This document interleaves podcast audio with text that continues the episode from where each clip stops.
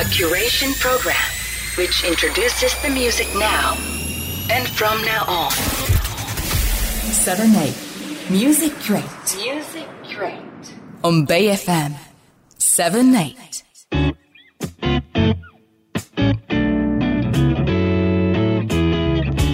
この時間は音楽業界で活躍する様々な方に業界の裏話をお聞きしていきたいなと思っております。えー今日ご出演いただくのは、桃色クローバー Z を活動初期から支え、ヒプノシスマイクのプロデュース、えーイーブルラインレコードの主催でもある、えーキングレコードの宮本淳之介さんに、えーお越しいただきました。宮本さん、よろしくお願いします。宮本です。よろしくお願いします。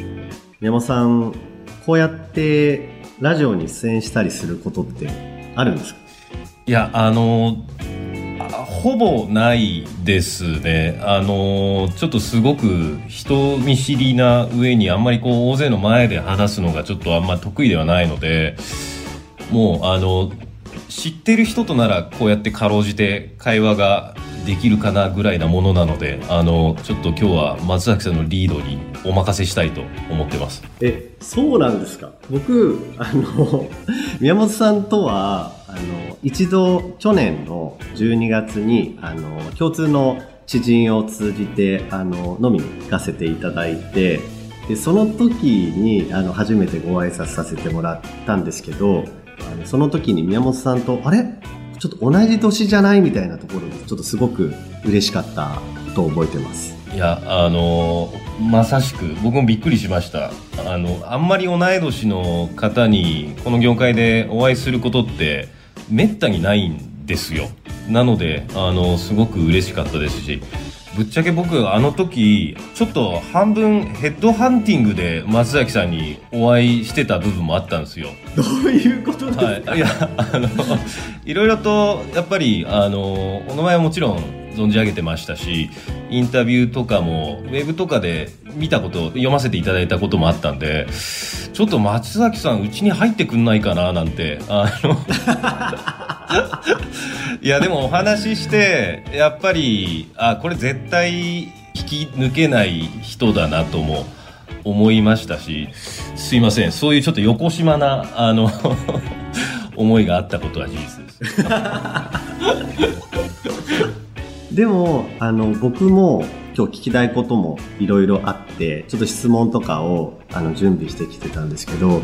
キングレコードに入社した当初から、あの、ずっと制作志望だったのか、何かいろいろなこう業務を経て、あの、今のような、あの、プロデューサーだったり、現場制作だったりとか、携わるようになったのかっていうのを、ちょっとお伺いできればなと思っております。はいえっ、とそうですね僕キングレコードに入社したいわゆる志望動機と志望理由というものが、まあ、洋楽がすごく好きなので、まあ、キングレコードのようなドメスティックなレコード会社であれば一応まあ洋楽部というものが当時あったので自分の好きな洋楽を本国だったりいろんなところのいわゆる外部の影響を受けずに、えー自分でこう日本で売り出せるんじゃないかななんて、あのそういうことをですねちょっと夢見てキングレコードに入りました。ただまあ入って僕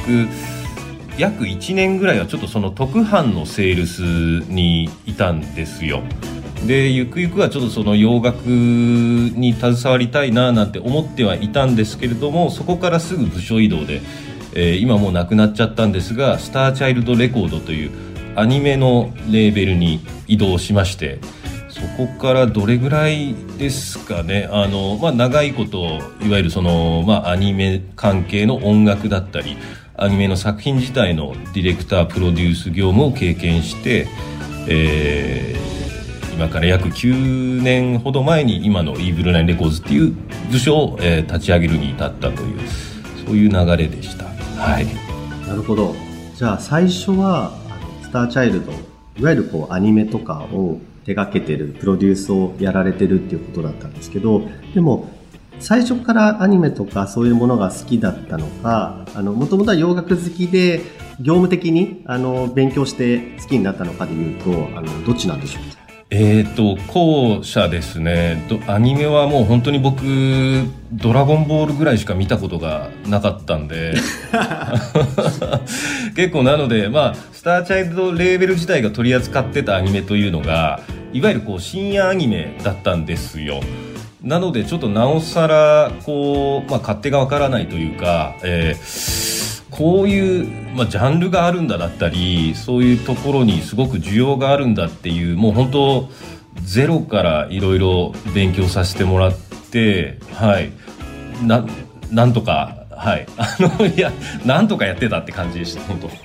ああなるほど。あのでもそれがねちょっとこの後もいろいろお伺いしたいなと思ってたいわゆるこう声優さんの皆さんがちょっとラップしたりするヒップマイとかにあのつながっていくっていうのもすごいことだなって今話を聞いて思いました。あの宮本さん自身が、まあ、意識的に大切にしてる部分だったりとかここだけはあのこだわってるよみたいなところをちょっとぜひ最初にお伺いしたいなと思っておりました。はいそうですね。あのまあ今のそのイーグルアインレコーズというレーベルを立ち上げた時に考えていたことはいわゆるまあ、カウンターカルチャーの情勢みたいなことを、えー、レベル単位でやっていけたらいいななんて思っていたんですね。なので当時 AKB がすごくやっぱりあの、まあ、これもキングレコードだったんですけれどもいたからこうやっぱももクロをああいう形でやろうと思ったとかやっぱりこう、まあ、ちゃんと太陽がある時にその光を受けてこう多少なりともこう眩しく照らしていけるようなあの月であろうという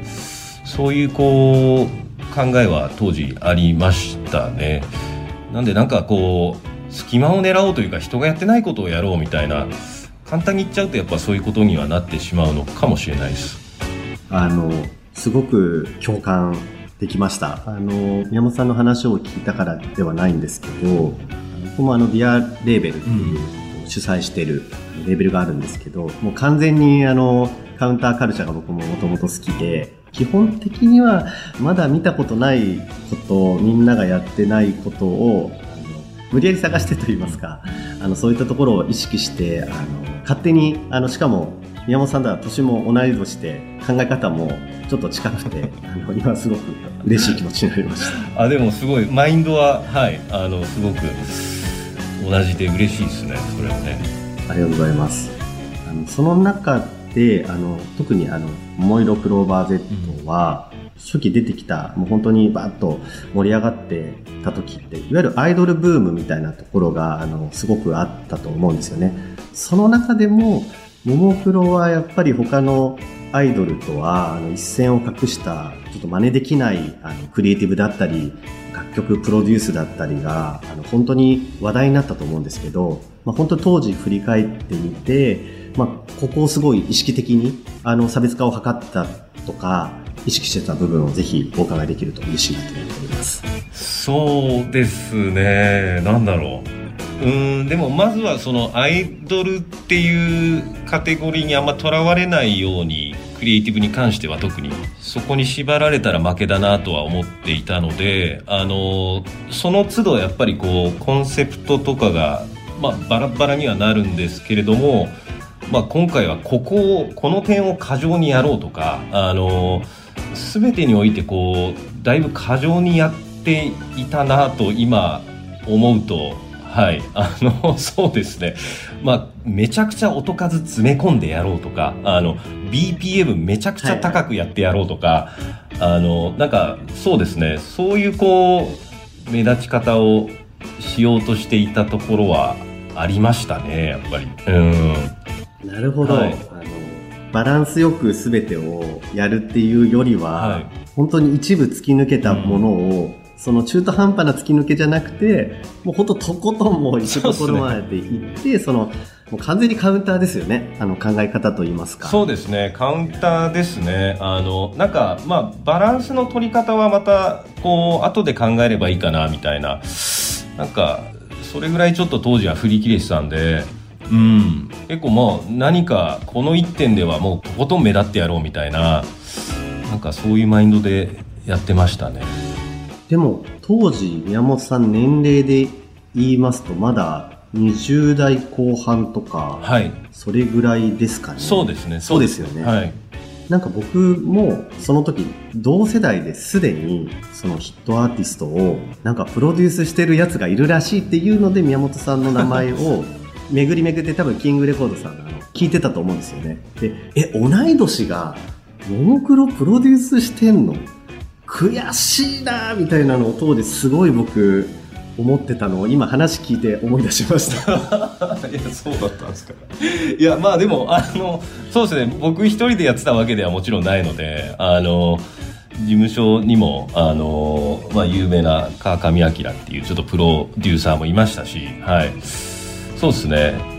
なんかこううまく分業してやれてたのかなとは思いますね当時それなりに。なるほど。でも、やっぱり会社からすると、やっぱりまだ20代後半って若手と言われる年代だと思うんですけど、おいおい、ちょっとそれやりすぎなんじゃないのみたいなのとか、そういう、いわゆるこう上層部の方から、手こ入れじゃないですけど、そういったことは、あの、あまりなかったんでしょうえーっとことクリエイティブに関して言うとあのうち逆にめちゃくちゃ緩いんですよそこが。割とこうディレクタープロデューサーがこうまあよしとしちゃえばあのまあもちろんちゃんとしかるべき説明は各部門だったりあの関係部署スタッフに説明は必要にはなるんですけれどもでも割とそこをすごくこう尊重してくれるなんかそういう雰囲気はある会社なのでそうですね。あんまりそこに関してはそんなに苦労した覚えはないですね今もあんまりそうですけどえあ、そうですか。うなるほど。でもなんか印象としては、あの、ちょっと皆さんきっちりしてる印象が、あの、あったんで、少し意外でした。えそうですねその代わり全部責任取らされるんではいあの良くも悪くもっすよね なるほど、なるほど。でも、やっぱり、ちゃんとしっかり、あの、宮本さんみたいに結果が出れば、クリエイティブとして、思いっきり豪快にやってもいいけどっていうことですよね。はいはいそれはもう、あのどこの会社も。そうですでも、宮本さんみたいに、あの、そういう制作というか、プロデュースとか、そういうのをやりたいっていう、ちょっと若い子とか、結構、キングレコードさんって今、どんどん出てきてるんですか？えーっとそうですね僕もちょっとここ最近毎年新入社員の最終面接をやるようになったんですけれどもやっぱ減ってはきてますね。あの制作志望。はい。まあやっぱ78年ぐらい前と比べて結構減ってきてるなという印象はあります。割とプロモーターとかそのライツ関係の職務に就きたいっていう人が逆に増えてきてるのかなと思います。でも絶対宮本さんと一緒に仕事したらもう刺激的だし制作から学べることたくさんあると思うんでもしこのラジオを聞いたあの方がいればあのぜひあのキングレコード制作プロデュース受けてほしいですよね。え逆にでもビアさんとかはどうなんですか？その採用だったりいわゆるこのそう。うん、若い子たち。本当にすごいお酒飲みながら宮本さんとこの話はしたいですよね。本当に若い、もう新世代は僕らがやってきたことって何だったんだろうっていうぐらいすごい角度とすごい切り口からあのアイデアだった。りうん。面白いですよね。そうですよね。でもねジェネレーションギャップというものが最近よもう身に染みてわかるようになりましたね。わかります。ここ、ここ1、2年急にジェネレーションギャップを感じますよね。うん、うん。やばいっすね増崎さん。これおじさん発言ですよ